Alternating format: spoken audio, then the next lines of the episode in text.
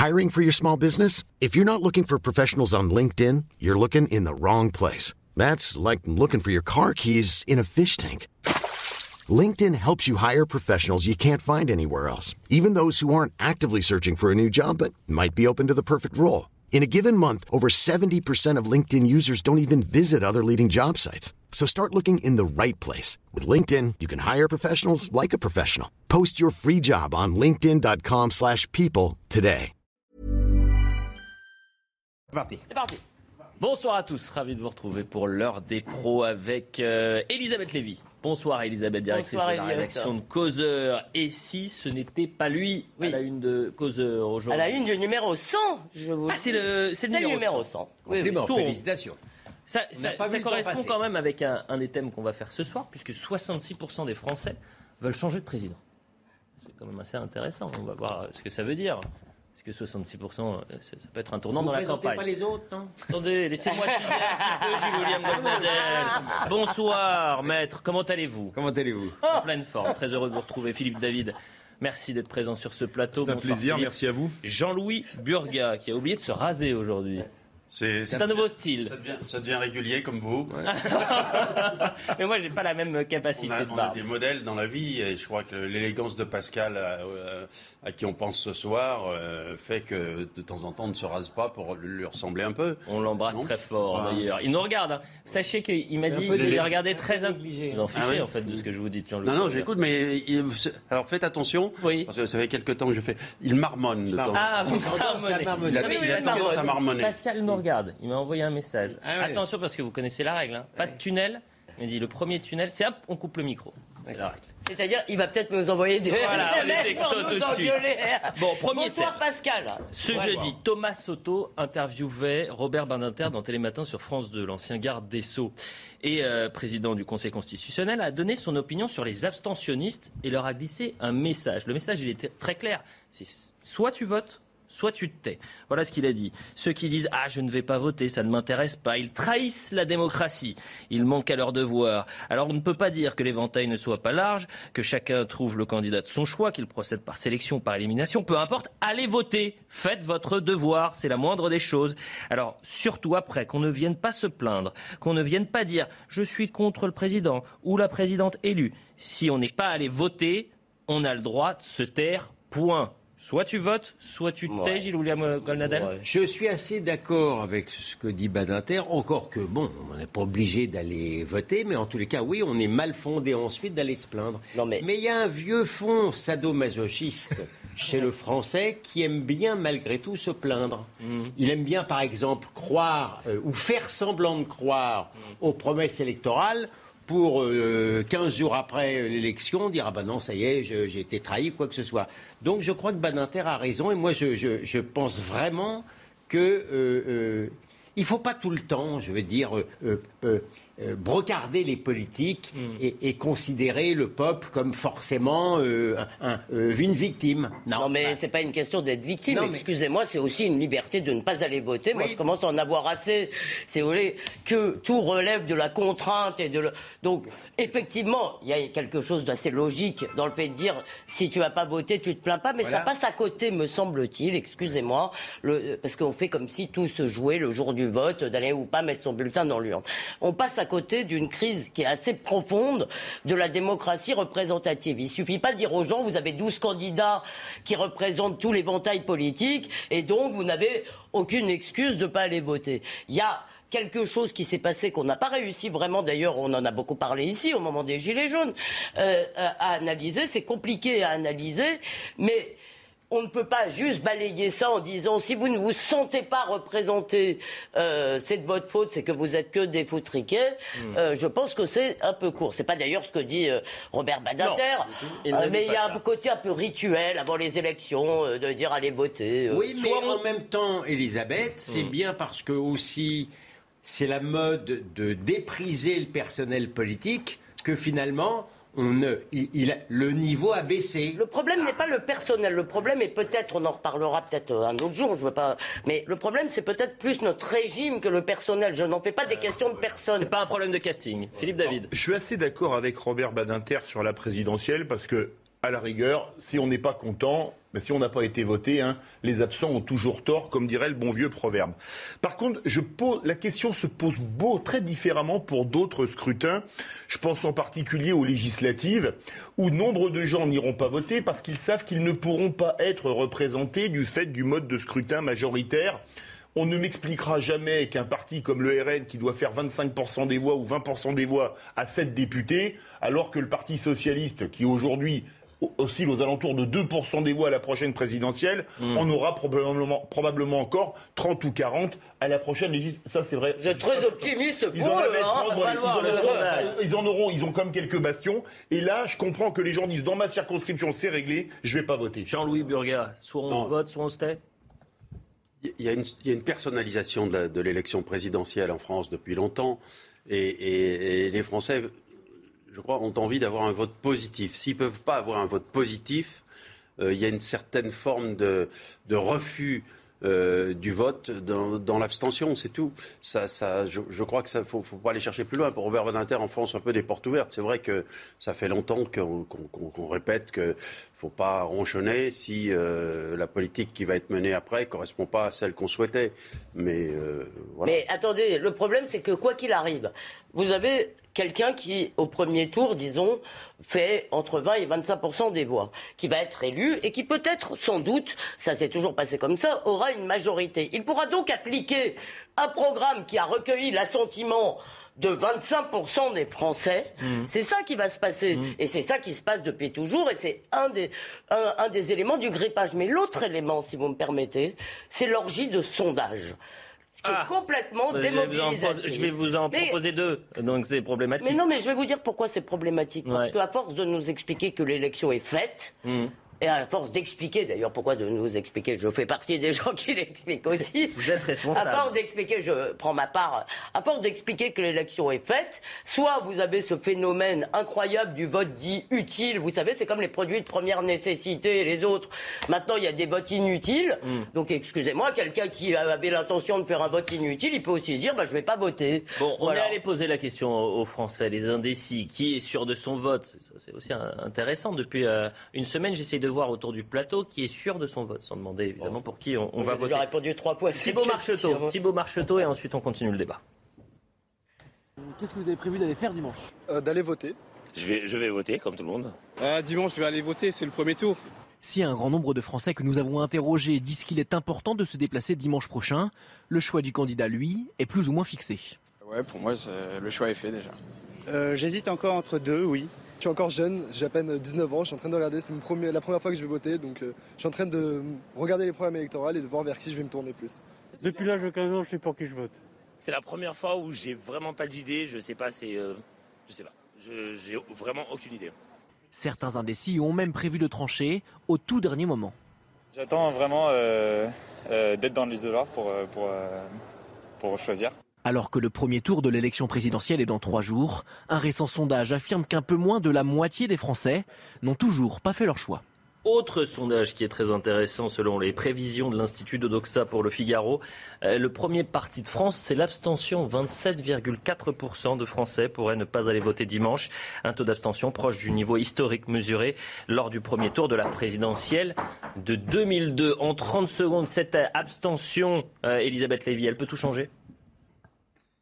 Excusez-moi, euh, non, je crois pas qu'elle puisse tout changer parce que ça va se décider entre les euh, 60. euh, vous avez dit combien 29 27 Donc 27,4. entre les 76,6. Ouais. Si je ne m'abuse, si j'avais bien fait mon calcul. Je vous laisse Euh, restant, je ne sais pas si ça peut tout changer. Ce qui est sûr, c'est que moins vous avez de votants, euh, plus ça va peser sur l'élu. Si vous voulez, Voilà.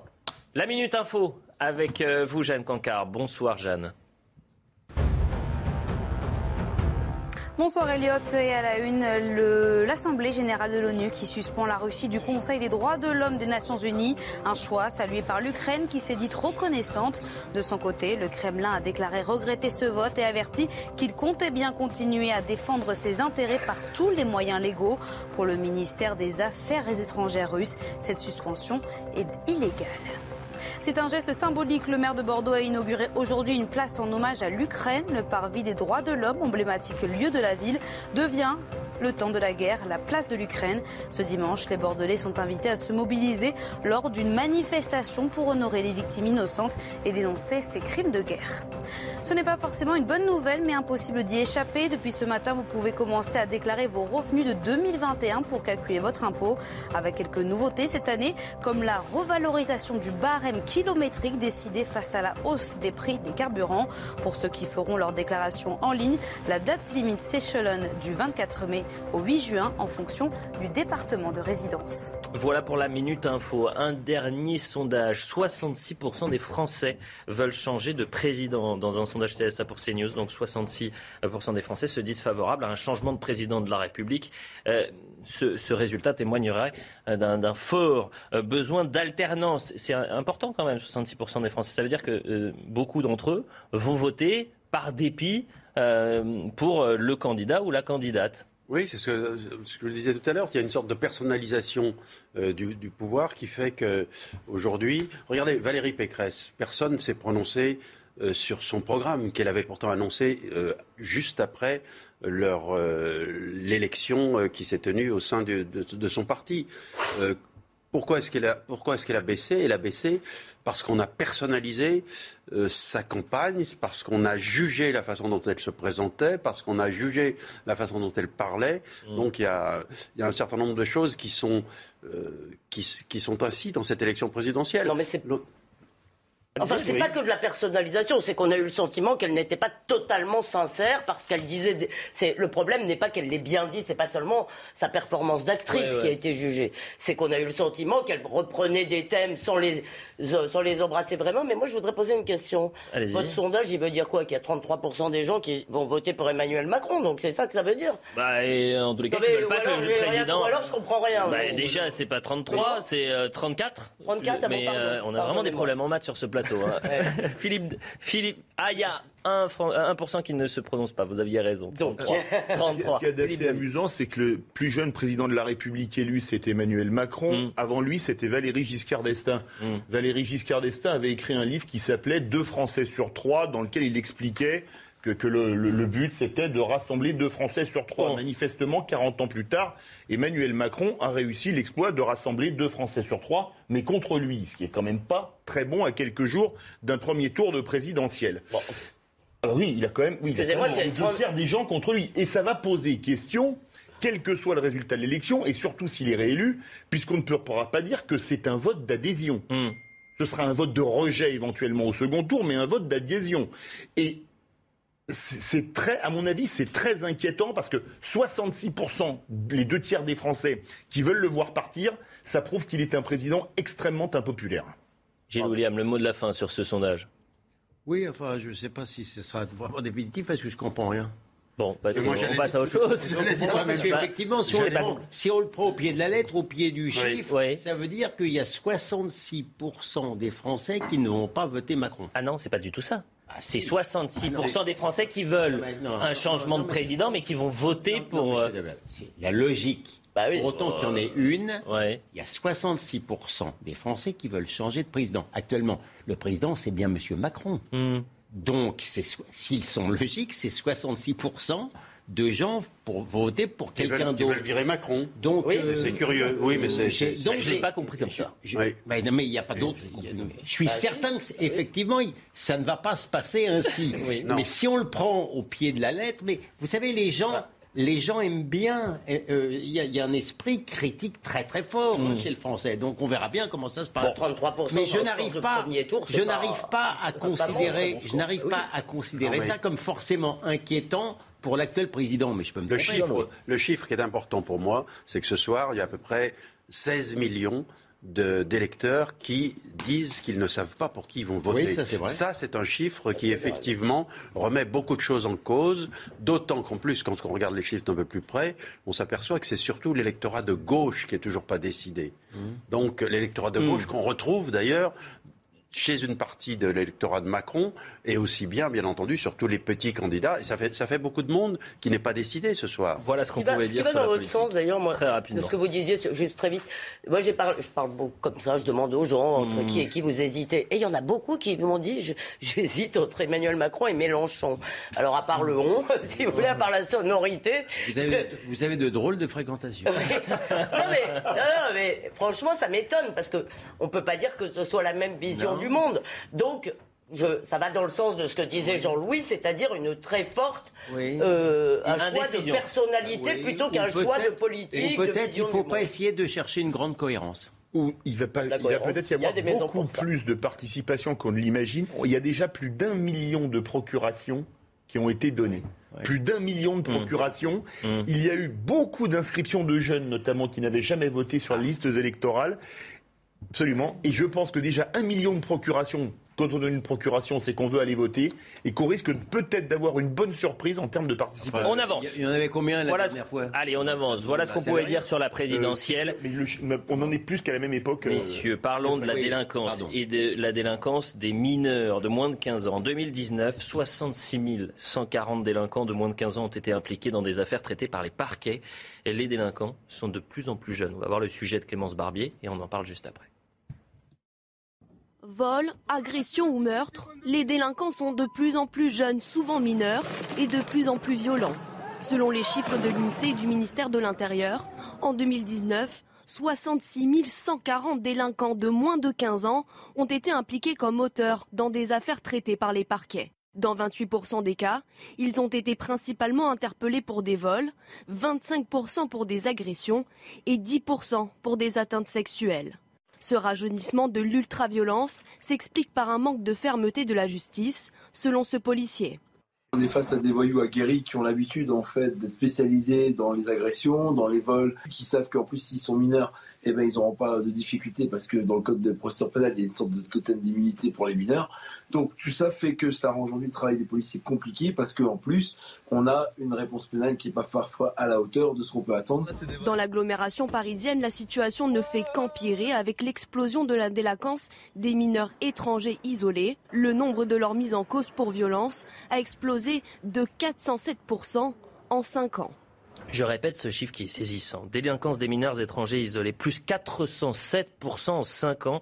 C'est l'explosion donc du nombre de euh, leur mise en cause pour violence dans l'agglomération parisienne. Non, mais- Elisabeth Lévy. Si vous voulez. Bon, il y a un moment, excusez moi j'ai entendu tout à l'heure nos camarades dire des choses d'ailleurs fort intéressantes sur l'éducation, le manque de l'autorité, qu'il fallait un grand débat sur l'autorité, comme si des grands débats, si vous voulez, euh, changeaient notre vie.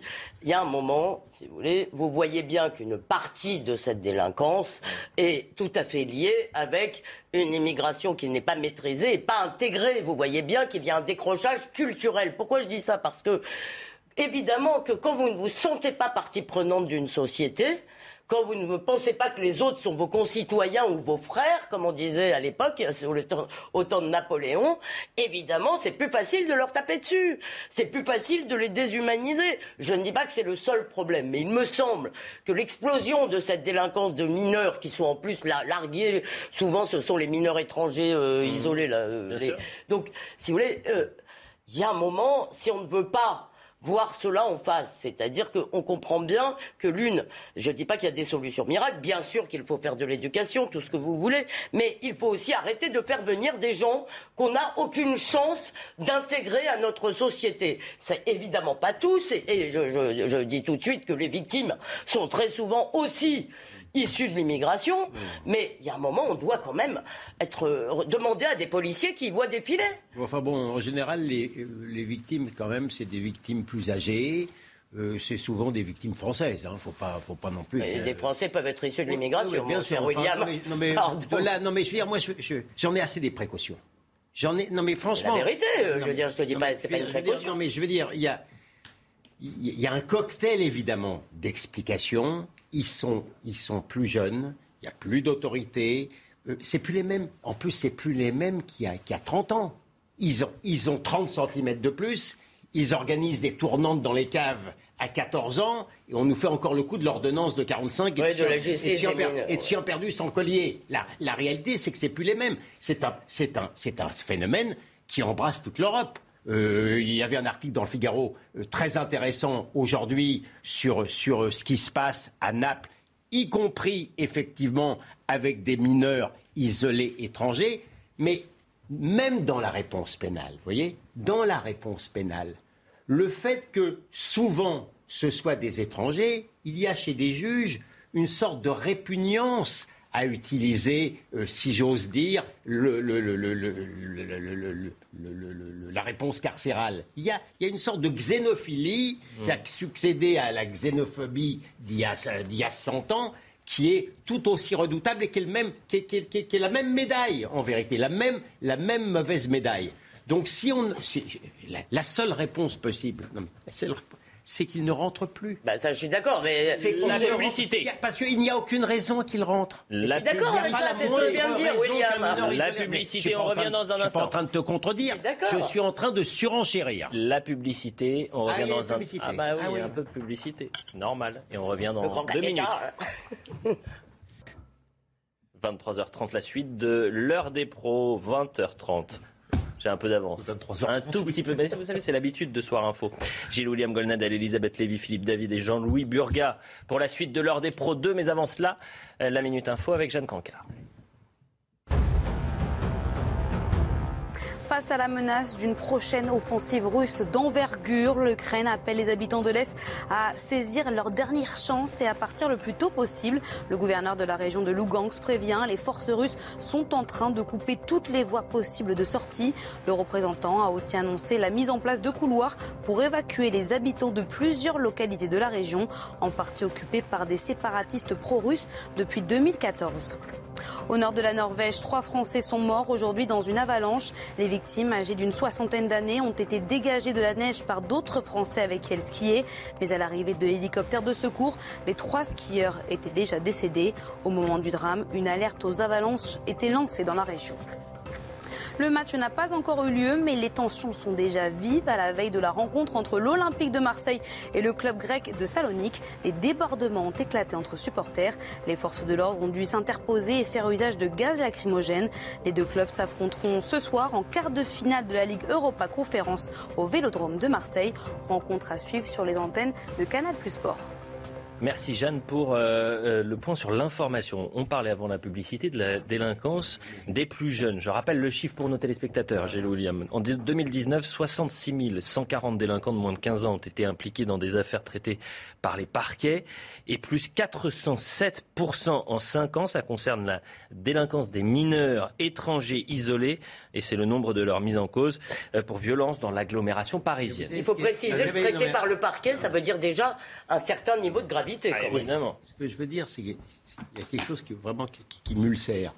C'est que vous avez des associations, euh, des ONG spécialisées, ou même des, des, confrères, des avocats spécialisés, qui, qui militent pour qu'on ne fasse même pas euh, euh, l'âge osseux. Vous savez, mmh. sur les prétendus mineurs isolés, pour mmh. les empêcher justement d'être condamnés sévèrement en justice, sous prétexte que peut-être ça ne serait pas scientifiquement totalement établi, ce qui est monstrueusement faux. Ça veut dire que ces gens-là prétendent, prétendent défendre les droits de l'homme, alors que euh, ce sont des vraiment, ce sont des gens qui meurtrissent ces, ces, ces mineurs-là meurtrissent les droits de l'homme. Ils font un mal, ils sont d'une violence invraisemblable. Et on le disait en aparté, en bande. Mm. Ils sont, ils s'excitent les uns les autres sur les réseaux sociaux. Il faut voir le mal qu'ils font, notamment sur ce plan-là. Philippe David.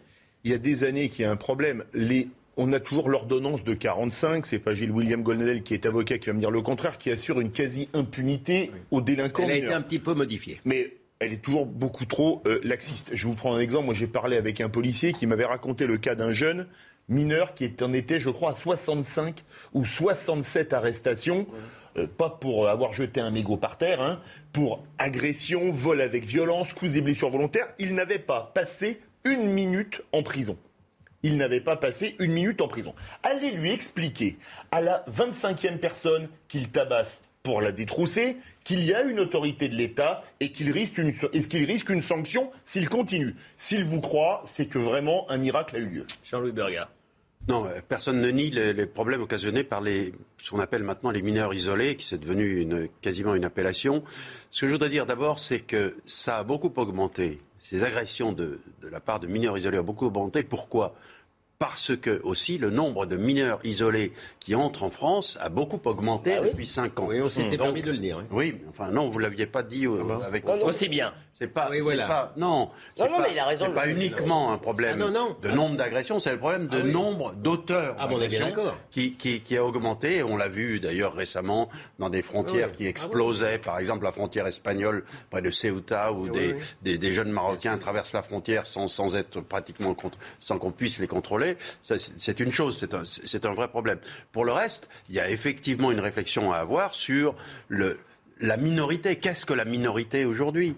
Aujourd'hui, euh, un gosse de 14 ans, il peut mesurer 1m80 et, et peser 85 kilos et faire la loi d'une façon qui n'avait rien à voir avec ce que j'ai connu moi dans, dans, dans Mais les moi, je vous ai posé une question. Donc, non, Pardon, mais pardon, pour, pardon, terminer, pardon, oui. pour terminer, il faut effectivement entamer une vraie réflexion sur la définition du mineur, la définition du mineur aujourd'hui. Hmm. Et, et- et- et je- pour l'instant, je la vois pas arriver. Non, mais il y a un, un psychanalyste m'envoie euh, euh, comme ça un mot en me disant en fait la réponse pénale c'est un piège parce que ce qu'il faut c'est d'abord sortir les étrangers, les renvoyer chez eux avec bon l'éternel problème des OQTF, euh, je vous la fais courte, Euh, mais il y a le 15 fait ans, de est-ce que non, mais parce qu'en fait il n'y a pas de moins de 15 d'autorité parentale. Oui. D'accord Personne n'exerce l'autorité parentale auprès de gamins qui sont au milieu de la nuit dehors. Mm. Je veux dire, on est tous d'accord. Mais en même temps, est-ce que l'État est outillé pour exercer l'autorité parentale sur des enfants qui n'en ont pas? Mm. Je ne sais pas, j'ai pas la solution.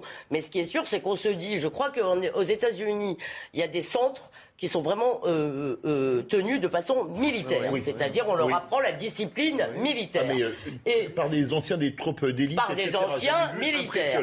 Et ça, c'est pas simplement une question de les punir, c'est une question de leur redonner un cadre. Mais, non, mais, c'est cer- mais c'est certain, le, le- le mot même maison de correction, euh, euh, nous, nous en avons même perdu le sens. C'est vrai. Ça ne nous vient même pas à l'esprit le mot de maison de correction, parce qu'effectivement, pour ces mineurs-là, indépendamment de la réponse carcérienne, il devrait y avoir des maisons de correction. On avance. Fermées et sévères. Ce sont mieux que des, des maisons de correction. Ce sont des maisons d'éducation. Ces gosses arrivent, Non, traversent mais- la frontière. Bon. Ils arrivent dans un pays où les lois n'ont plus rien à voir avec ce qu'ils ont connu dans leur enfance. Il faut qu'il y ait un système qui leur permette de comprendre Bah, là écoutez, où Dans là où ils l'actualité aujourd'hui, on On a déjà un système qui les empêche de venir quand ils n'ont aucun droit d'être sur le territoire Bien français. Dans l'actualité aujourd'hui, le est ministre de la Santé, on va parler de la crise sanitaire, Olivier Véran a annoncé ce jeudi sur RTL l'ouverture de la deuxième dose de rappel, dose de vaccin anti-Covid aux plus de 60 ans. On écoute le ministre de la Santé, je sais pourquoi vous tiquez. Oui, J'ai rien compris, moi. Ouais, je vais vous le dire. Merci.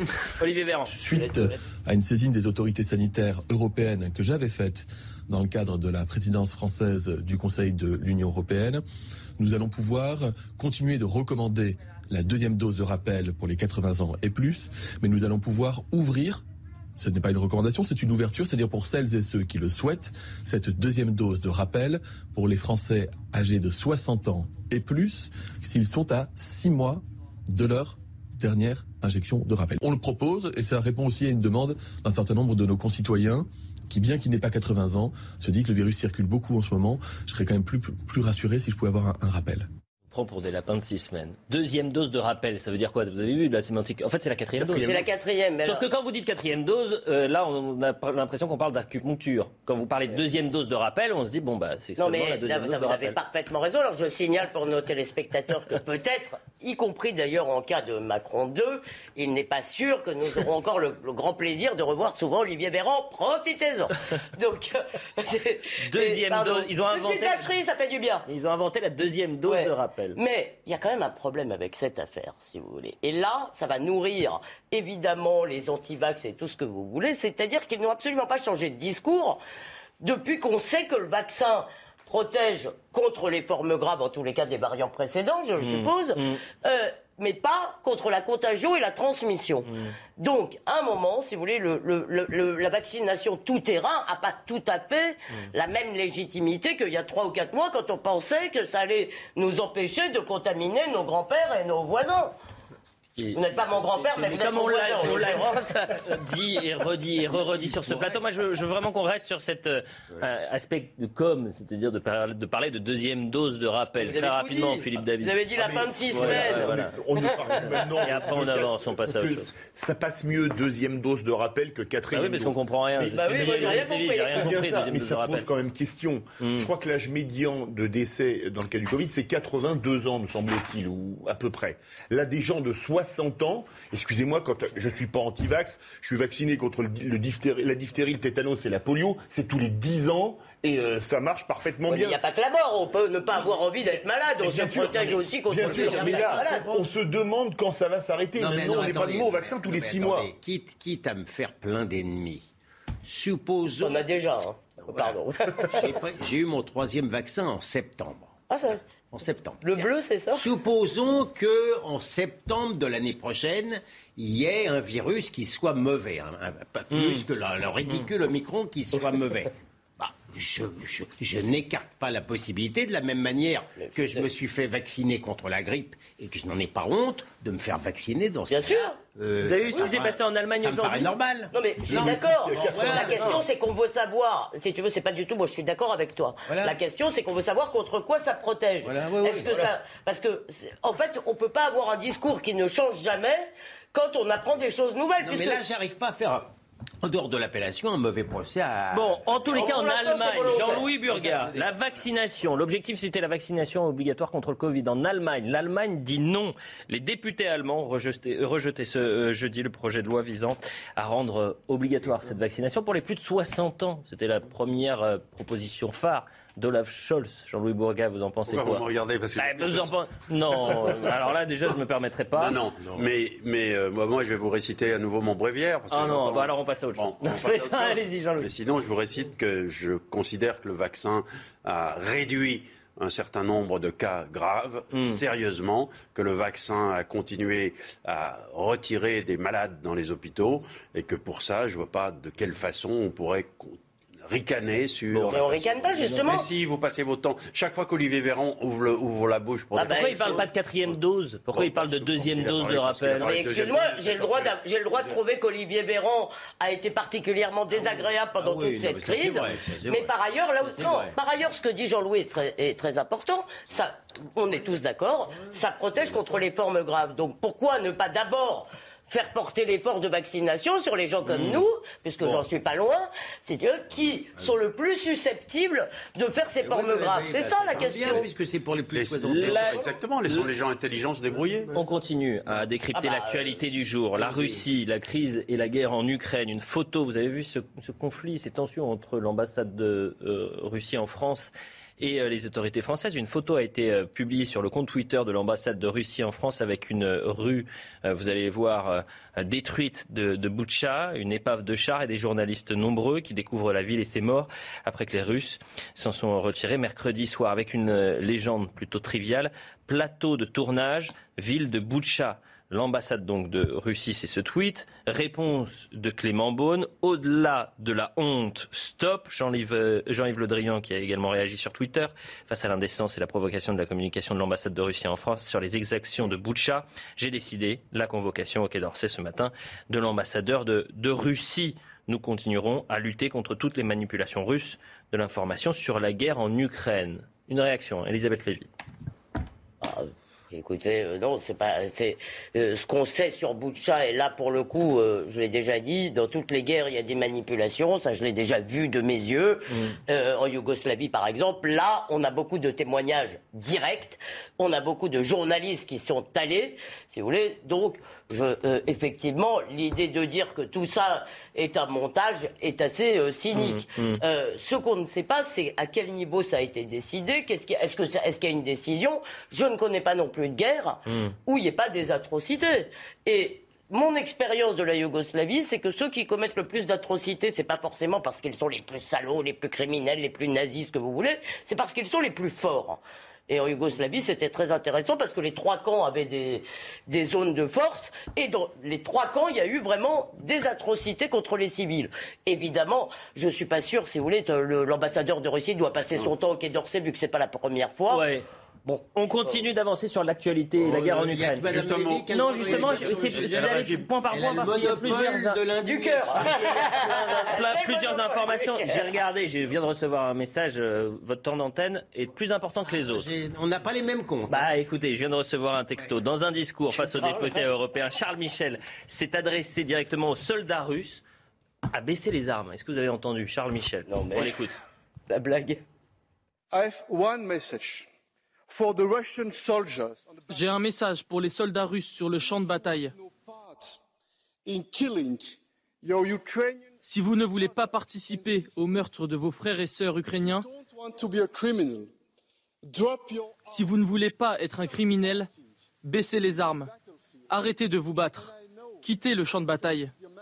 Et je sais, messieurs, en faisant appel aux députés du Parlement européen, qu'il y en a parmi vous qui offriraient leur protection aux soldats russes qui n'ont pas exécuté les ordres de la Russie.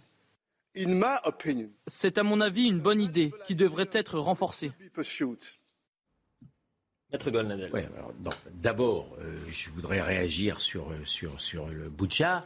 Je n'ai aucun doute, Évidemment. je n'ai aucun doute que c'est un des effets de la soldatesque russe euh, en mauvaise position, sans doute enivrés de vodka. Euh, Les, les- Russes, euh, c'est pas des, les soldats russes, c'est- rarement des pianistes distingués. hein. Donc sur ce plan-là, je n'ai pas le moindre doute. Et c'est euh, totalement, totalement détestable et condamnable. Cela étant, est-ce que pour autant que monsieur l'ambassadeur de Russie fasse du mauvais humour, il faille le convoquer Alors pourquoi on rompt pas les relations diplomatiques pendant qu'on y est avec, euh, avec, euh, avec la Russie? Euh, Je veux dire, c'est bon. Je, com- je comprends pas je, comprends pas ça. Sur, sur maintenant Charles Michel, c'est typique de la réaction d'un Européen européiste qui n'a pas d'armée et qui se fout pas mal finalement de ses frontières, du commandement ou quoi que ce soit. Voilà, c'est tout. La Minute Info et ensuite Jean-Louis Burguet et Philippe David. Alors que les pays de l'Union européenne peinent toujours à se mettre d'accord sur les nouvelles sanctions à prendre contre la Russie, le Parlement européen lui réclame un embargo immédiat sur le gaz, pétrole et charbon russe. Il demande aussi d'intensifier les livraisons d'armes à l'Ukraine, comme l'a encore réclamé aujourd'hui le ministre des Affaires étrangères du pays, avertissant qu'après, il sera trop tard.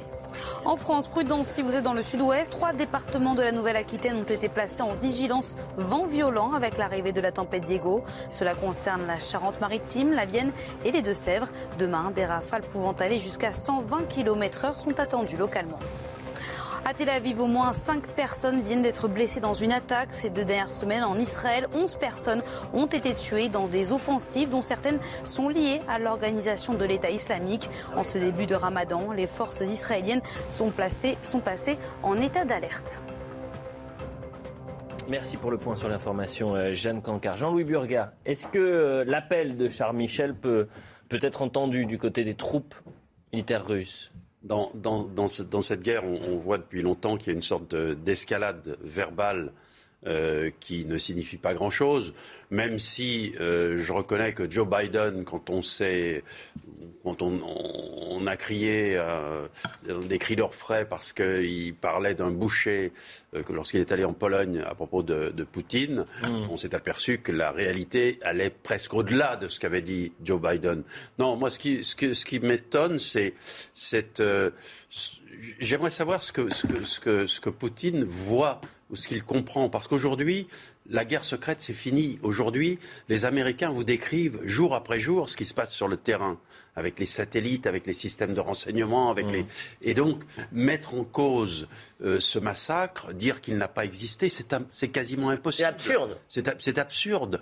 Euh, et, et- et- et- et les Russes et, ce gouvernement, ou ces, ces- ces hiérarques autour de Poutine, continuent à se couper du monde entier en, en niant des choses qui sont tellement évidentes.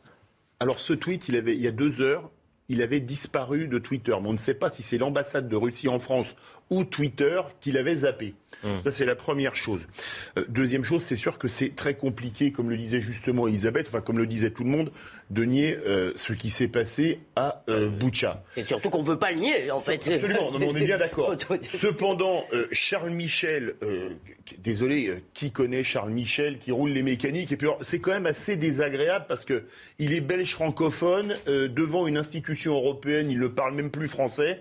Ça veut peut-être dire que la langue française est devenue persona non grata dans les institutions européennes. Et ça, en tant que francophone, ça me choque énormément. ce qui me semble aussi important, et ça, je, euh, je reprends sur ce que disait Jean-Louis sur l'escalade verbale. Je ne sais pas si vous avez vu la déclaration du Premier ministre polonais aujourd'hui, qui a engueulé notre président Emmanuel Macron en disant, parce qu'Emmanuel Macron continue, à mon avis, à raison, euh, à essayer de garder, de, garder euh, Vladimir Poutine comme interlocuteur, ce qui ne veut pas dire que Vladimir Poutine est un type respectable. Ou, il se trouve que c'est le chef d'État d'un pays qui a lancé cette guerre, voilà.